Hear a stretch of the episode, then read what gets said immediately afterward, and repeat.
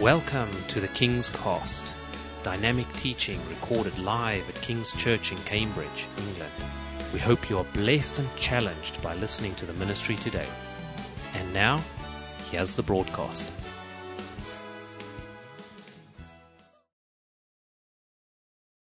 Hoy les voy a hablar acerca del poder de la resurrección. Vamos a hablar acerca del poder de la resurrección. Tengo una pregunta. ¿Por qué es importante tener revelación de la resurrección de Cristo? ¿Por qué es importante tener revelación de la resurrección de Cristo? Todos necesitamos una revelación. Y es cuando el Espíritu de Dios nos quita ese velo, como les decía antes, abre nuestra mente, abre nuestro espíritu y nos revela. Él nos ilumina nuestro corazón para que podamos entender la palabra de Dios. Por eso siempre les digo a ustedes, antes de leer la Biblia, pídale al Señor que sean ustedes entendiendo la Biblia como ustedes, no como ustedes quieren, sino como Dios quiere y verá que la van a entender. Porque nosotros muchos malinterpretamos la Biblia, la palabra de Dios, y por eso se crean muchas diferentes religiones y cosas. Pero hay que pedirle a mi Dios que nos dé revelación. Muchas personas creen en su mente que Jesucristo murió y resucitó por nosotros, por nuestros pecados. Pero tristemente no lo creen en su corazón. Muchos de nosotros crecimos creyendo, teniendo ese conocimiento mental de Jesucristo. Quizás porque nuestros padres sembraron esa semilla o nuestros familiares nos enseñaron. Pero ese conocimiento mental no cambia a nadie. Lo que cambia es cuando el Espíritu Santo de Dios nos revela esa verdad a nuestro espíritu. La palabra revelar literalmente significa quitar la cubierta, quitar ese velo. Ciertas verdades bíblicas, ustedes no las pueden entender solamente haciendo un estudio, pero se entienden cuando el Espíritu de Dios abre tu mente, abre tu corazón. Ahí es donde las pueden entender. Y ahí es donde ustedes dicen, ah, Tantas veces que he leído la Biblia porque me pasó a mí. Y yo no la entendía y ahorita ya como que me abre los ojos realmente del Espíritu. Ahora sí entiendo. Y es porque el Espíritu Santo nos reveló. Hay que pedirle a Él que nos revele su palabra. Por eso todos necesitamos una revelación. Vamos, levantemos nuestras manos y oremos.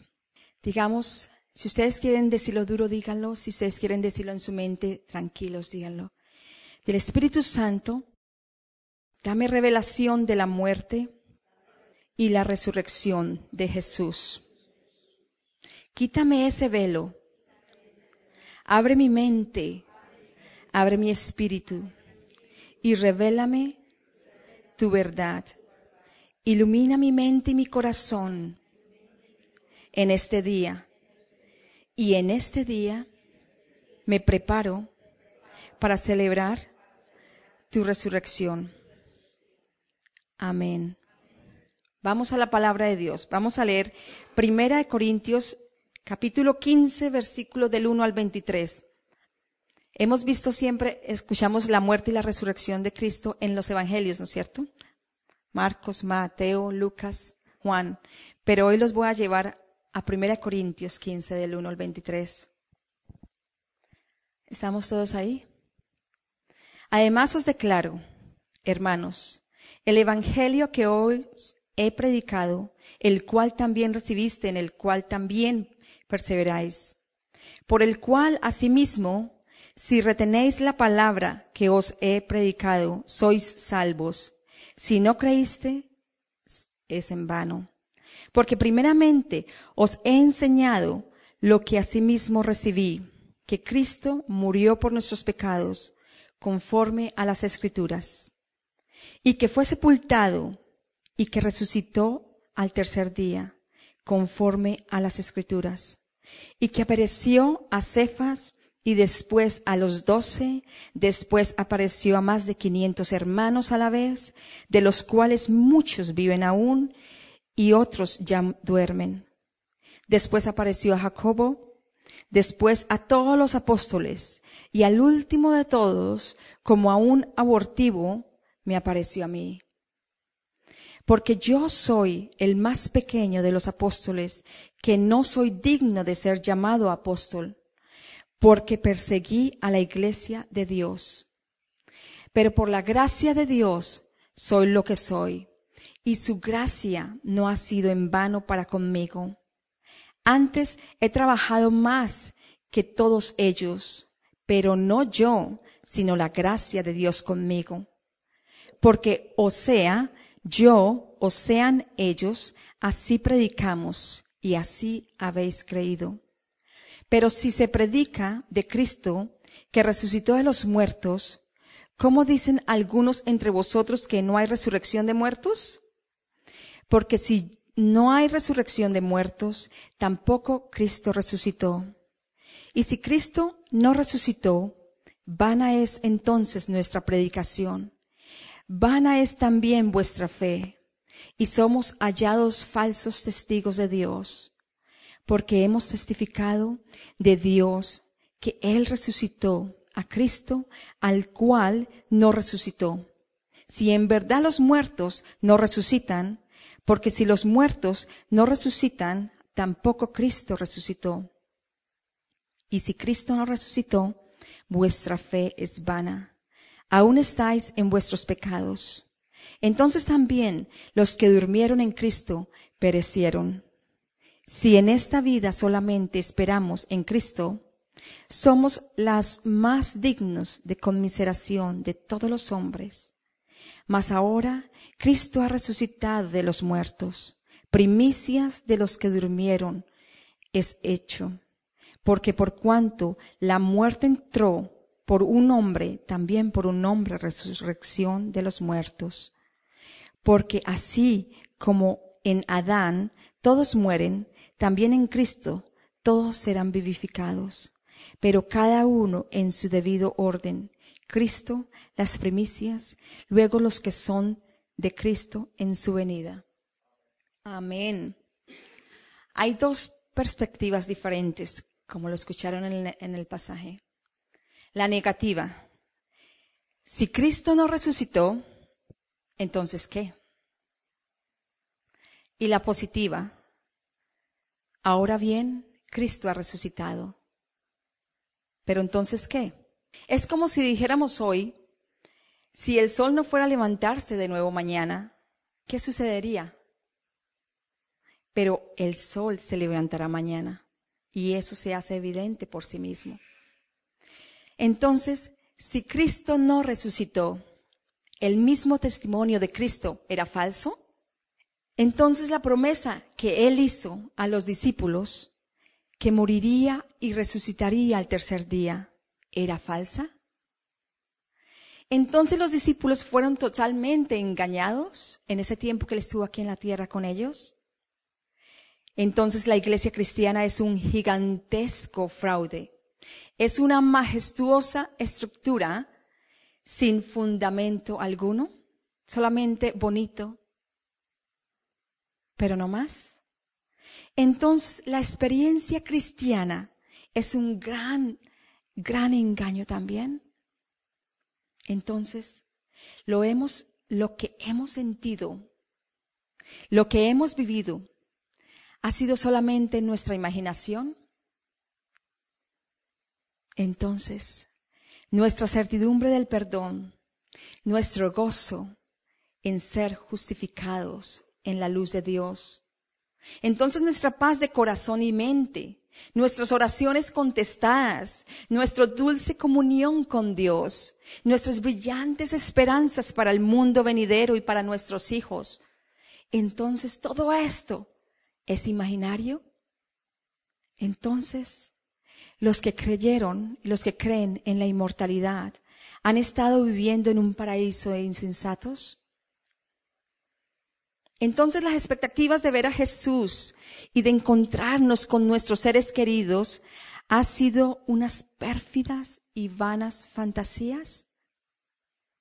Entonces, sin la resurrección no hay perdón de pecados. Si Cristo no hubiese resucitado por nosotros, por mí, por ustedes, yo no estaría aquí perdiendo mi tiempo. Ustedes no estarían aquí sentados perdiendo su tiempo. No habría resurrección de los muertos. Nuestras predicaciones serían en vanas, nuestras enseñanzas serían en vanas. Hemos sido falsos testigos y estamos aún en nuestros pecados. En pocas palabras, es como si nosotros los creyentes fuéramos arrojados de esa elevada torre de la bienaventuranza personal a un abismo de tiniebla y de desesperación.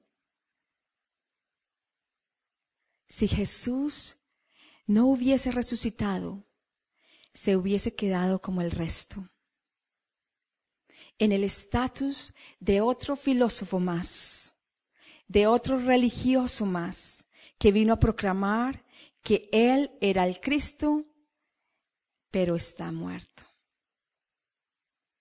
Todos los líderes de Mahoma, del Buda, del Confucio, todos ellos y muchos más, están y estaban confundidos. Todos saben que sus líderes están en la tumba. Y al estar en la tumba, significa que están qué? Muertos. Si Cristo no hubiese resucitado, ustedes y yo tuviéramos la misma religión que un budista, la misma religión que un maometano, tuviéramos la misma religión que uno de ellos que rezan a estatuas y a santos. ¿Por qué?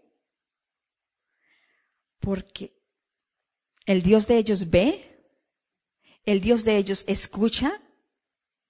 No porque Él está qué? Amén, está muerto. Ahora bien, Cristo ha resucitado.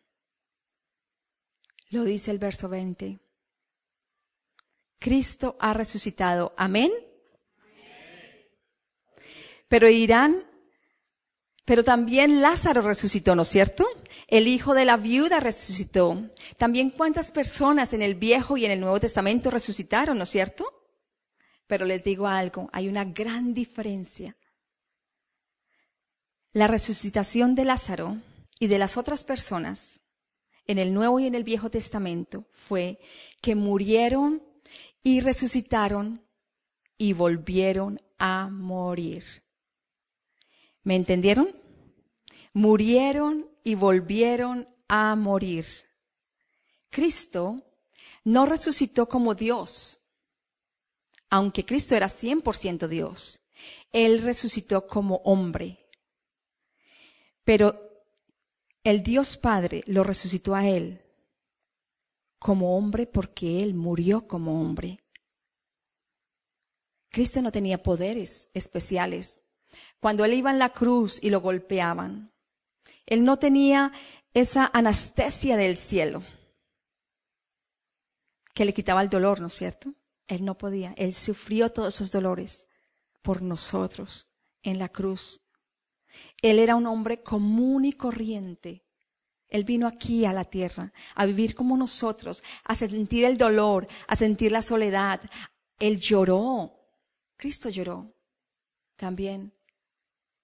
Él se sintió solo también. Él sufrió, él fue rechazado.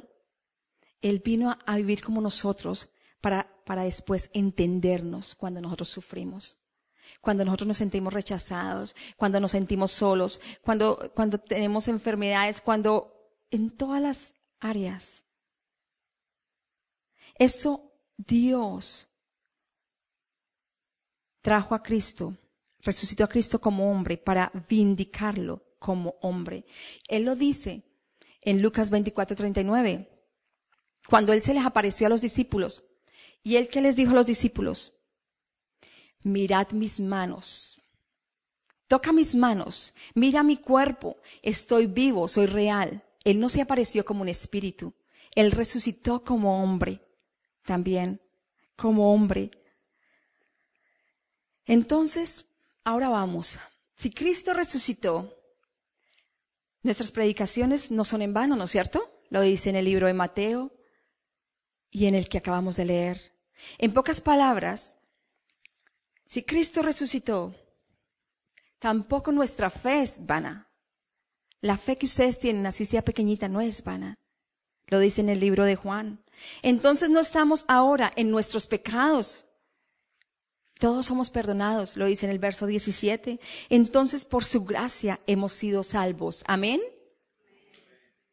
Entonces los que han dormido en Cristo no han perecido.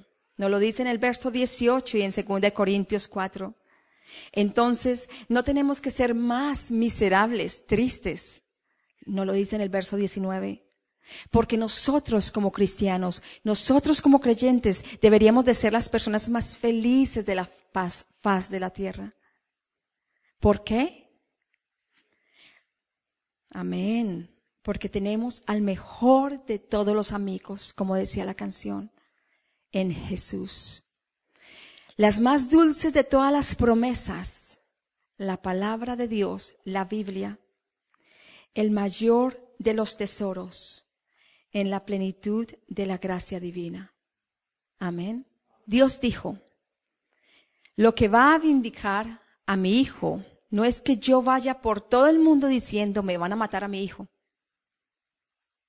Lo que va a vindicar a mi hijo es que yo lo voy a resucitar de los muertos para callar a todos los religiosos y a todos aquellos que no creyeron en mí.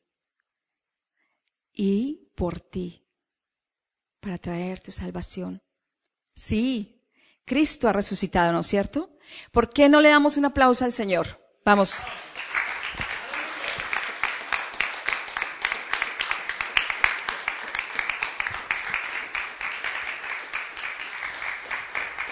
Cristo ha resucitado. ¿De verdad lo creemos? Amén.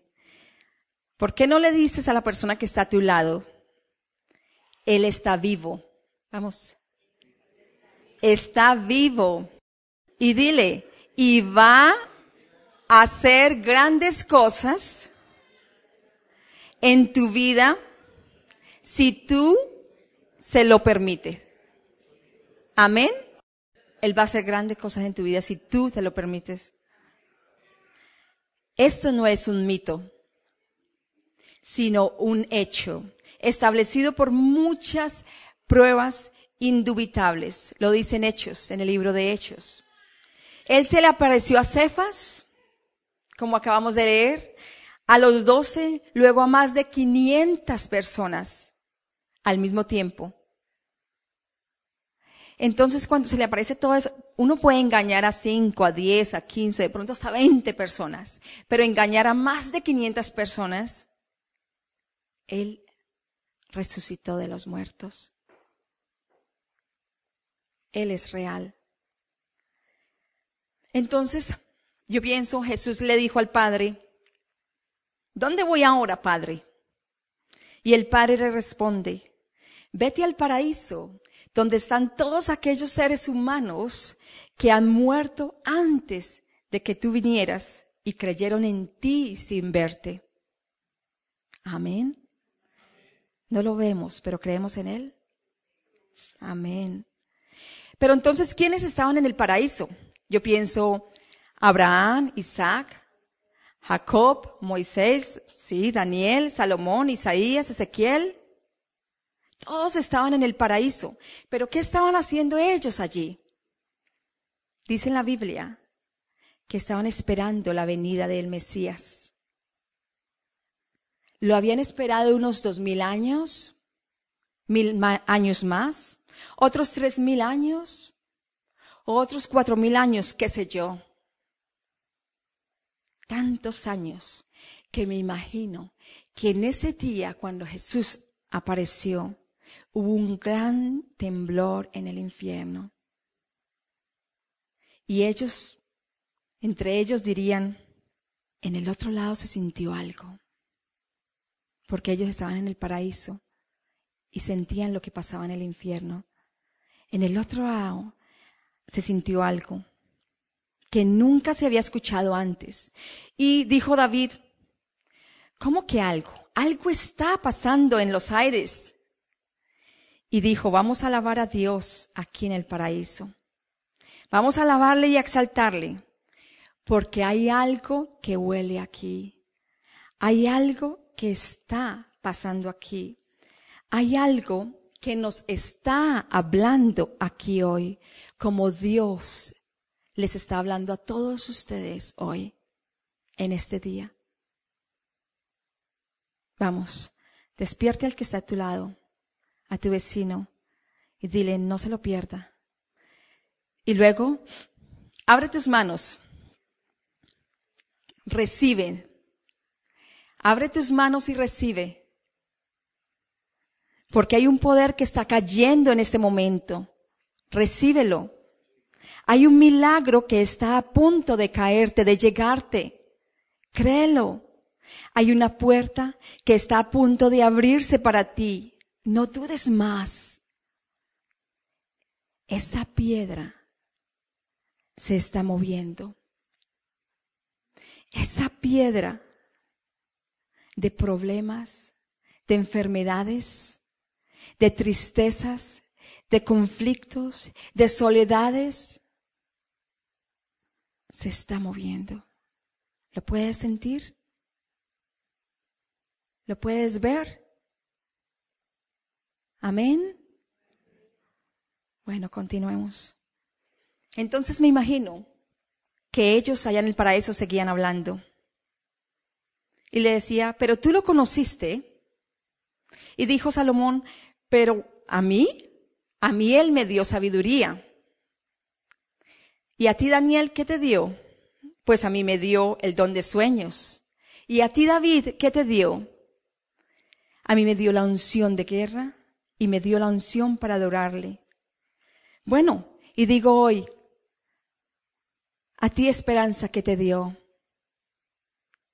a ti Lina que te dio, a ti Luis que te dio, a cada uno de ustedes que les ha dado tantos dones hermosos que nos ha dado el Señor. El don de servir, el don de amar a otras personas, el don profético, el don de sanar, el don de milagros, el don de visiones, el don de adorarle, de exaltarle. Entonces le dijo, vamos, David, le dice Salomón, canta, canta una canción. Y yo te aviso si alguien viene de la tierra pero nadie va a venir. Pero en ese momento hay un ser que apareció. Y ellos todos se miraron un poco nerviosos y dijeron, ¿quién está ahí? David, Salomón, Abraham, tú eres el más viejo. ¿Quién es él? Pero en ese momento levantó sus manos el Señor y les dijo a ellos, así como nos dice en este momento a nosotros. No temáis, soy yo. ¿Qué nos dice? No temáis, porque soy yo. Vamos, abren tus manos otra vez y recibamos más. Él le dice, no temáis porque soy yo. Levanta tus manos, vamos, recibe.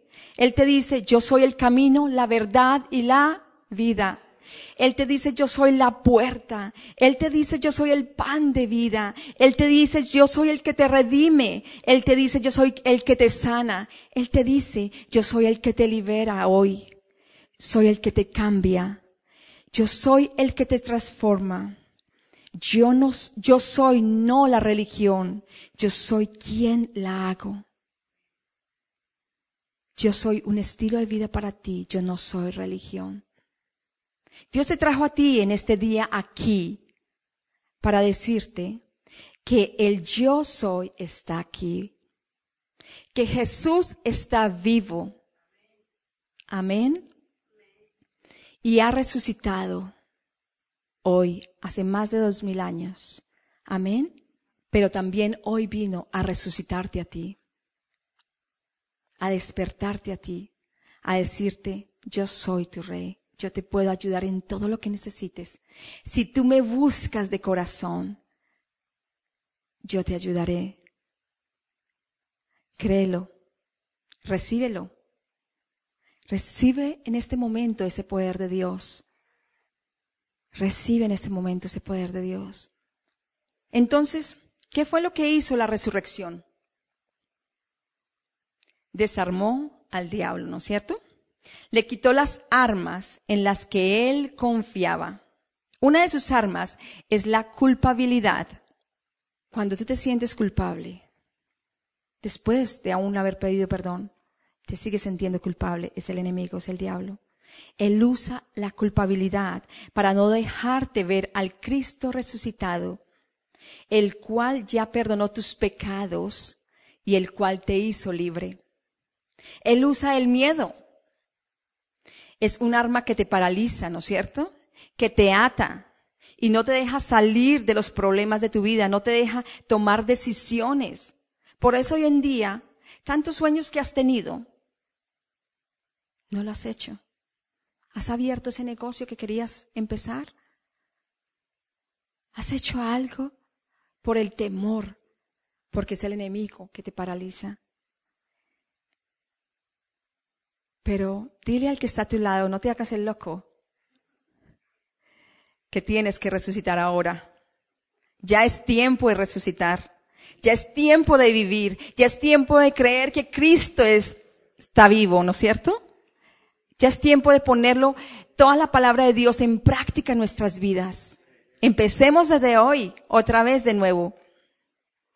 Pero ¿qué hizo Jesús? Lo desarmó. Le quitó todas las armas, le quitó el arma de la mentira, el engaño, se lo quitó todo, lo desarmó, lo derrotó y lo destruyó en la cruz. Pero tú dices, pero ¿cómo si te ha, si él me continúa atacando a mí, ¿no es cierto?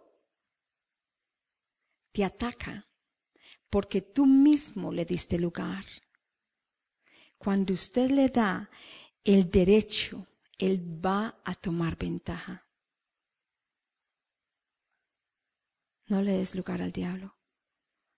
Jesucristo ya lo derrotó en la cruz. No le des lugar a los problemas, a las tristezas, a las enfermedades. Cree que tienes un Cristo vivo en ti Cree, porque Él vive en ti. Créelo. Pero también lo destronó. ¿De qué? ¿De qué lo destronó? Del imperio de la muerte y del Hades. Él tenía un trono. Satanás tenía un trono. Y Cristo lo removió y lo destronó. Amén. la resurrección estableció en el momento que Cristo resucita la resurrección estableció el dominio del reino de Jesús sobre el reino de las tinieblas. Repito otra vez. La resurrección estableció el reino de Jesús sobre el reino de las tinieblas. Amén. En otras palabras, no hay otro rey, solo uno. Amén. ¿Sí me escucharon? No hay otro rey, solo uno. Jesucristo.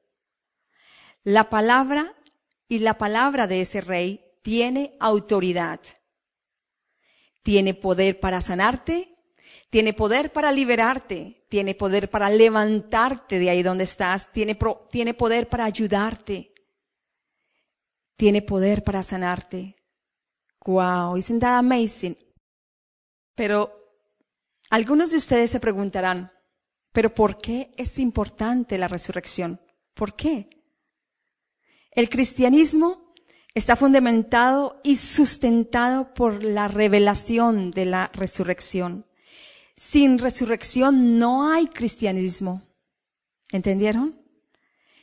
El cristianismo está fundamentado en la resurrección de Jesús. La resurrección es la única fuente de transformación y cambio del corazón humano. Si usted quiere darle a la gente principios de vida, sin primero cambiar, lo que está haciendo es siendo religioso. Porque el corazón solo lo cambia la resurrección de Jesucristo. Solo a través de la resurrección. Amén. Pero ¿por qué es importante la resurrección para los cristianos? Porque a través de la resurrección, nosotros como cristianos, escúchenme esto, porque a través de la resurrección, nosotros como cristianos tenemos el dominio sobre todo aquello que Cristo venció en la cruz. Amén. ¿Sí me escucharon? Tenemos el dominio sobre todo aquello que Cristo venció en la cruz. Pero ¿qué fue lo que Cristo venció en la cruz? Venció la muerte, venció al infierno, venció la enfermedad, venció la pobreza. Todo lo que Él venció, tú lo puedes vencer. Él venció la tentación. Él venció el pecado. Venció al hombre viejo venció la carne, venció a los demonios.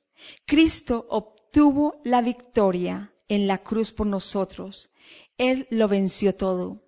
Entonces nosotros tenemos ese poder, ese poder, porque Él nos lo dio a nosotros de vencer cualquier cosa que se nos pare al frente, cualquier problema. Lo podemos vencer. En el nombre de Cristo Jesús lo podemos hacer siempre en su nombre. Al vivir aquí en la tierra, Jesús demostró a ti y a mí que sí se puede vivir en santidad. Amén. En integridad. En el temor de Dios. En total obediencia al Padre. Que sí podemos vivir una vida recta y no como Dios, pero sí como hombre bajo el poder del Espíritu Santo. Él nos da ese poder para poder vivir. Y al resucitar, Él nos dio el poder de vencer todo lo que Él venció en la cruz.